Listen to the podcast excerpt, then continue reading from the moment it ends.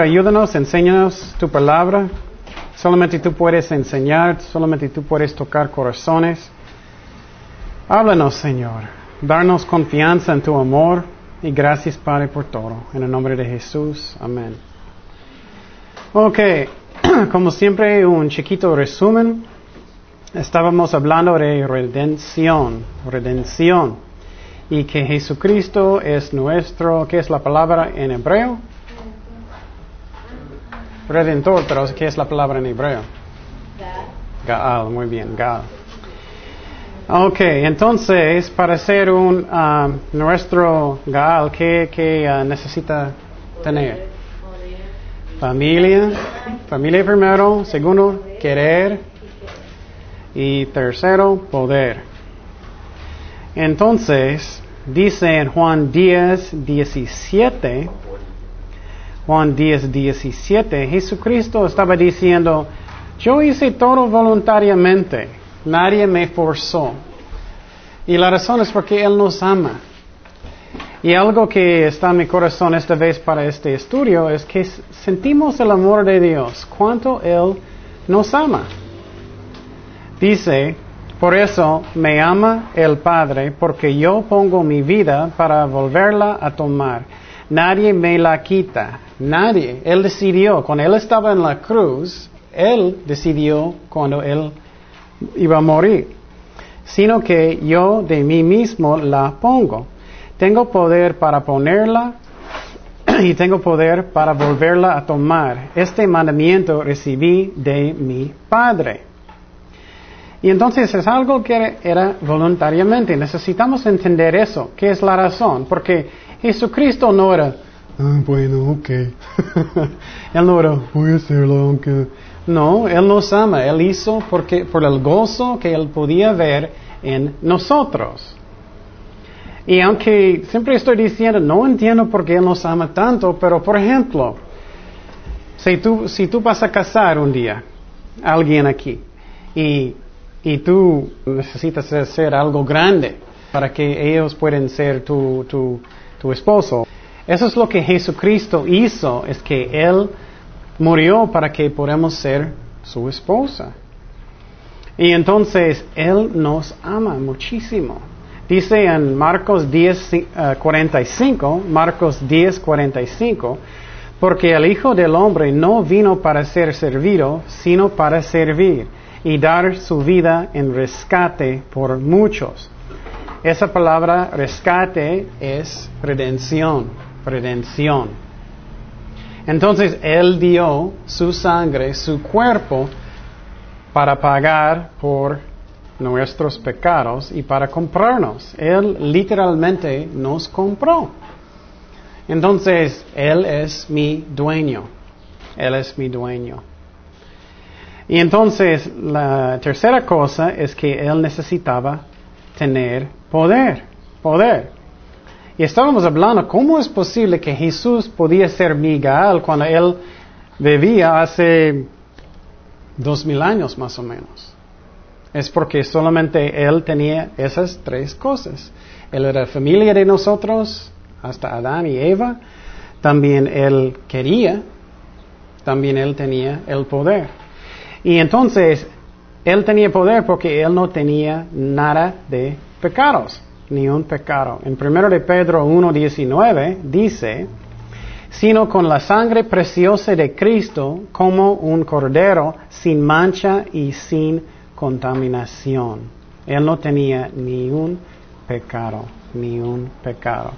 Dice en Hebreos 9:28, así también Cristo fue ofrecido una sola vez para llevar los pecados de muchos y aparecerá por segunda vez sin relación con el pecado, ni uno, para salvar a los que le esperen. Finalmente, dice en Hebreos 1, 2 y 3, en estos postreros días nos ha hablado por el Hijo, a quien construyó heredero de todo y por quien asimismo hizo el universo entonces, Él hizo el universo, Él tiene el poder de salvarnos, de salvarnos. Entonces Jesucristo es nuestro Gaal, nuestro Redentor, que Él pagó con su sangre, con su sangre. ok, también en Efesios 1.7 dice, en quien tenemos redención por su sangre, el perdón de pecados según las riquezas en su um, gracia. Entonces, qué bonito es eso. Y lo que vamos a hablar más adelante es que a veces sentimos, oh, ok, Él murió por todos, pero Él no murió por mí personalmente. Eso no es cierto. Si solamente tú ibas a aceptar a Cristo, Él va a morir por ti. Necesitamos pensar en la sangre de Cristo personalmente, porque a veces no sentimos que Él me ama personalmente. Posible algunos de ustedes no tienen ni, nunca tienes una duda en eso, pero cuando tienes pruebas grandes, los dudas vienen. O puedes mirar a otras personas, ellos, me, ellos aman, Dios ama a Kenia mucho más que yo, o eh, Dios ama a Ernesto mucho más que yo. Y necesitamos pensar, no, es algo personal, es algo personal, que Él compró nosotros con su sangre. Y por ejemplo, si solamente Tomasa iba a aceptar a Jesucristo, él va a hacerlo, morir en la cruz. Dice en Hechos 20, 28, 20, 28, por tanto, mirar por vosotros y por todo el rebaño en el Espíritu Santo, os ha puesto por obispos para apacentar la gloria del Señor, la cual él ganó por su propia sangre. Y entonces él nos compró con su sangre. Un ejemplo es, uh, puedes pensar algo literal, necesitas pagar con su sangre para comprar algo. Vas a tener mucho uh, valor, en eso, ¿no? Vas a pensar, oh, eso es mío, pagué con mi sangre. Pagué con mi sangre. Ok. También, que es aquí. También vamos a esos versículos muy importantes. Primero de Timoteo 2, 5 y 6. Primero de Timoteo 2, 5 y 6. Hay una parte, algunas iglesias enseñan que son, ellos son calvinistas extremas. Calvinistas extremas enseñan que Jesucristo solamente murió por algunas personas que él sabía que ellos van a aceptar a Cristo. Y más que eso, ellos dicen que, que Dios como forzó ellos para aceptar a Cristo. Él decidió solamente. Ellos enseñan que Dios decidió los que van al cielo y los que van al infierno. Y que Dios solamente murió para los que Él escogió. Y vamos a mirar que eso no es cierto. Vamos a primero de Timoteo 2, 5 y 6. Dice, porque hay un solo Dios y un mediador entre Dios y los hombres, Jesucristo hombre, el cual dio a sí mismo en rescate por cuántos? Por todos, no por algunos, no por los escogidos nomás, por todos, de lo cual se dio testimonio a su debido tiempo. Y entonces Él murió por mí personalmente. Quiero que eso está en tu corazón hoy. Y yo estaba hablando con un joven uh, semana pasada, siempre es igual. Cada persona necesita amor, ¿no? Y muchas personas van a terapias, mucho, muchos años, psicólogos, y no estoy de acuerdo con psicología. y la razón es porque necesitamos a Jesucristo, no necesitamos psicología. ¿Qué es en, el corazón de cada persona? Necesitamos amor, ¿no? ¿Qué es la razón que personas van a, a, una, a un psicólogo? Porque ellos sienten triste porque ellos me trataron mal, ¿no? O alguien no me quiere. O me siento muy solo, ¿no? O ellos están tomando drogas porque ellos sienten solo, ¿no? Eso es lo que pasa. Pero si siento en mi corazón realmente que Jesús me ama personalmente, no todo el mundo solamente, pero a mí, Ken o Kenia, cualquier persona, Lázaro, personalmente, yo no voy a necesitar nada. Yo voy a poder de perdonar personas porque no me siento eso, me siento lleno de Dios, de su amor. Y me da mucha tristeza porque la clave de todo es Cristo. Y siempre cuando, estoy dando consejo, estoy preguntando, ¿estás leyendo su Biblia? No. ¿Estás orando? No, cada día. ¿Estás pasando tiempo con, con Dios cada día? No. Y ellos dicen, no, pero no me siento presencia de Dios. ¿Cómo piensas? Claro que no. Si no estás pasando tiempo con Dios. Él, es la respuesta. Pero muchas veces personas están dando consejo, consejo, consejo. Necesitas, oh, haz este ejercicio, esta, esta y esta. Eso no es el raíz del problema, ¿no? El raíz es que ellos no tienen Dios cerca de, su corazón. Ese es el problema del raíz. Y uh, eso pasa constantemente. Y uh, si personas no hacen eso, tú puedes dar todo consejo en el mundo, pero no estás arreglando el problema. Por ejemplo, si alguien tiene cáncer y yo voy a decir, oh, toma esta aspirina, ¿eso va a ayudarles? No. Posible ellos van a sentir poquito mejor de dolor temporariamente, pero no arregla nada. Pero si ellos, ok, Jesús es mi mejor amigo, Él me ama, Él, él compró mi cuerpo, mi, alma, todo con su sangre, Él me ama personalmente, Él me quiere, Él, ah, Él me ama, yo puedo perdonar, yo puedo olvidar, estoy bien. Esto es la clave. Pero el problema es que personas siempre están buscando otras cosas. Y, y la otra cosa es que Dios nos hizo con un corazón vacío. Un corazón vacío que necesitamos llenar con Dios. Pero muchas veces personas están tratando de llenarlo con otras cosas, ¿no? ¿Con qué? Con alcohol, con amistades, con novios. Oh, si solamente tengo este novio, voy a tener todo. Y después de tenerlo, oh, no quiero, ya no. o si solamente voy a tomar alcohol, va a llenar mi corazón, ¿no? Y no sirve. O si solamente tengo eso, no.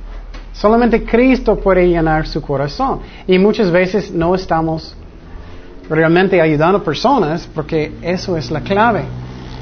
Y me da mucha tristeza porque muchos jóvenes, ellos piensan, oh, solamente si tengo alguien. Y, si, y ellos van a tener a alguien que no es tan bueno para ellos muchas veces, ¿no? Pero si tú sientes ah, bien en su corazón, sabes que Dios es tu mejor amigo, que Él siempre está contigo, vas a tener paciencia para esperar la persona que es bueno, ¿no? Pero si no, tú vas a estar como, oh, Él camina, está bien. él tiene una boca, está bien. Pero no, no, tenemos que tener Cristo primero y vamos a tener paz. Pero lo triste es muchas personas buscan cada otra cosa que ellos pueden hacer antes que la cosa que van a arreglar su corazón.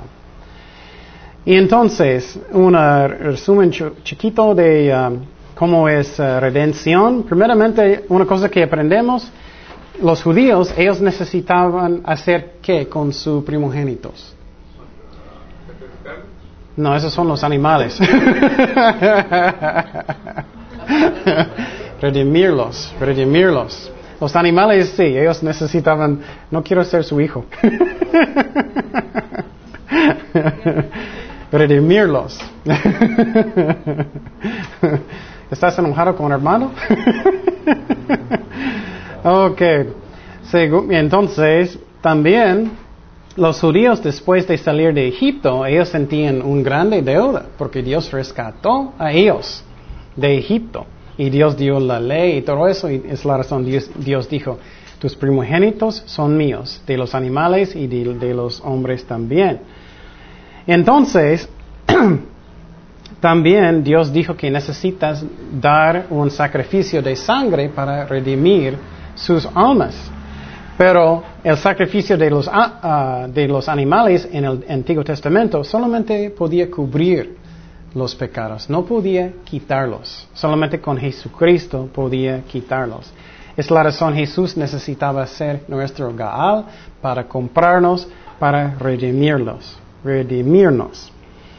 Entonces, finalmente, hay una escena cuando Juan estaba, en el, bueno, en el libro de Apocalipsis 5, versículo 1, el apóstol Juan estaba en una visión del cielo. Él estaba con Dios y uh, mirando Jesucristo.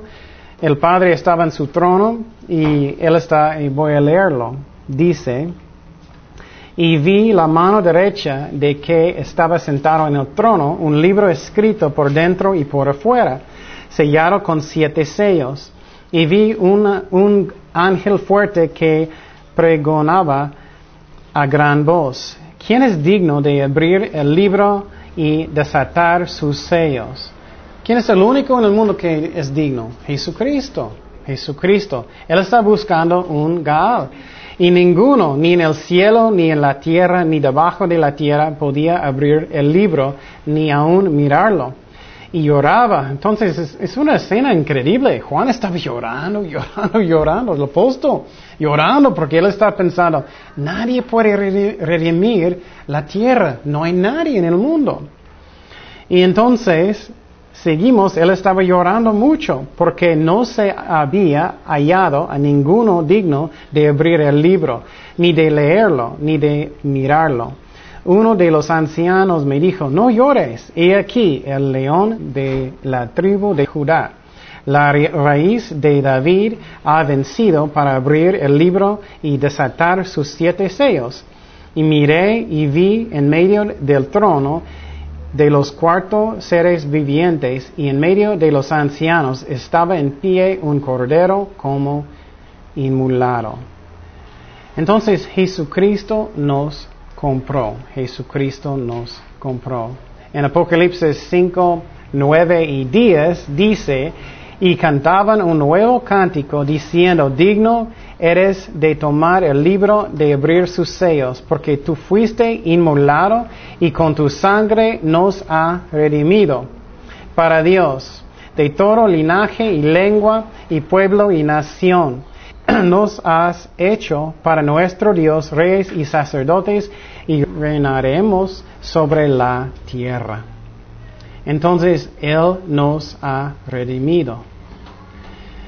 Entonces, necesitamos pensar ahorita, aplicarlo bien a mi corazón. Primeramente, Él nos compró. Él nos compró. Él es mi dueño. También Él es mi esposo, espiritualmente. Entonces, ¿tienes dudas en su corazón que tú eres importante a Dios?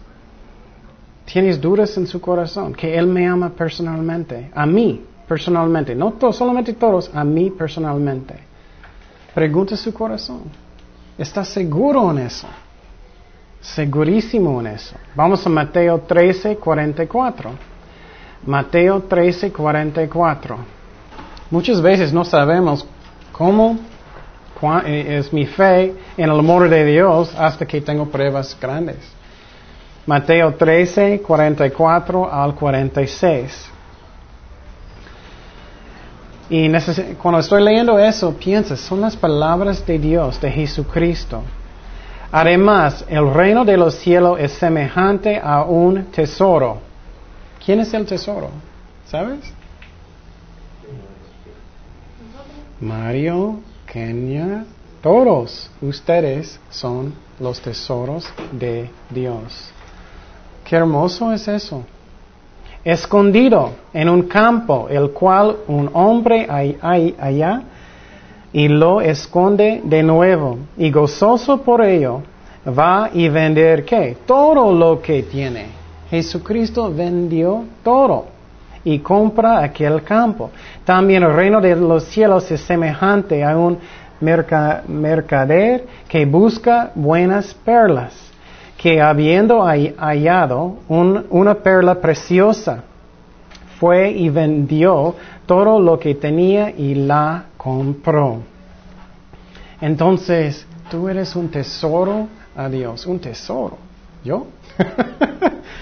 Ustedes son tesoros a Dios. Personalmente, cada uno, cada uno, no favoritos con Dios. Claro, podemos acercar a Dios más y hablar con más con Él y ser un buen o mejor amigo con Él. porque estamos haciendo nuestra parte. Pero no significa que Él ama a otras personas más que otros. Él ama a todos igual.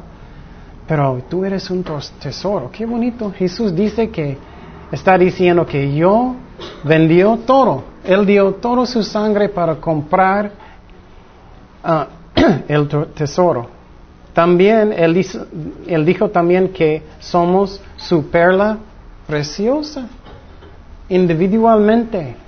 Él nos ama como una perla preciosa. Él es nuestro redentor. ¿Por qué Dios nos ama tanto? No sé, pero sí, Él nos ama tanto. Personalmente, no solamente todos, pero a mí personalmente. Vamos a Mateo 18, 10. Mateo 18, 10. Y si todavía tienes dudas que Dios te ama personalmente, aunque si eh, Él te ama, su redentor, vamos a mirar algo más específico. Mateo 18, 10 al 14. Mateo 18, 10 al 14. Mirar que no menospreciáis a uno de esos pequeños, porque os digno que sus ángeles en los cielos ven siempre el rostro de mi Padre que está en los cielos. Porque el Hijo del Hombre ha venido para salvar lo que se había perdido. ¿Qué os parece? Si un hombre tiene cien ovejas, y puedes mirar a Jesucristo, está en una iglesia con cien ovejas, y se descarría una de ellas, no deja la, las noventa y nueve y va por los montes y a buscar la que se había descarriado. Y si acontece que la encuentra, de cierto os digo que se recocija más por aquella que por las noventa y nueve que no se descarriaron. Así no es la voluntad de vuestro Padre que está en los cielos que se pierda uno de esta, estos pequeños. Qué bonito eso, ¿no? A veces sientes que tú eres esa, esa oveja que está perdido, solo, que no sabes lo que está pasando en su vida, sientes solito, tienes problemas, no sientes que Cristo me ama a mí personalmente, que Él sabe mis problemas, que Él sabe lo que está en mi corazón. Pero no, Cristo dice que Él va a dejar todos para buscarte. Qué bonito, ¿eh? Él me ama a mí personalmente, a mí, cada uno de ustedes. Eso es el amor de Dios. Entonces, Cristo me compró con su sangre. Él es mi Gaal, mi redentor. Él quiere ser mi esposo. ¿Cuántos de ustedes no aman a personas que, si tú quieres vivir con alguien, creo que creo por eternidad, crees que tienes amor por esa persona, ¿no? Dios no va a querer de ser nuestro esposo también para vivir con nosotros para eternidad si Él no, no nos ama. Su amor es hermoso. Tú eres su tesoro, tú eres su perla. Entonces, y si tú vas a hacer algo que tú no debes, tú vas a salir en una parte en que no debes ir, Él va a ir por ti, como una oveja que está saliendo en una parte, ellos no, no debían ir. Jesucristo busca a las ovejas individualmente. Vamos a Marcos 3, 1 al 6. Marcos 3, 1 al 6. Me gusta mucho que Jesús siempre busca a las ovejas individualmente. Los busca. Marcos 3, 1 al 6.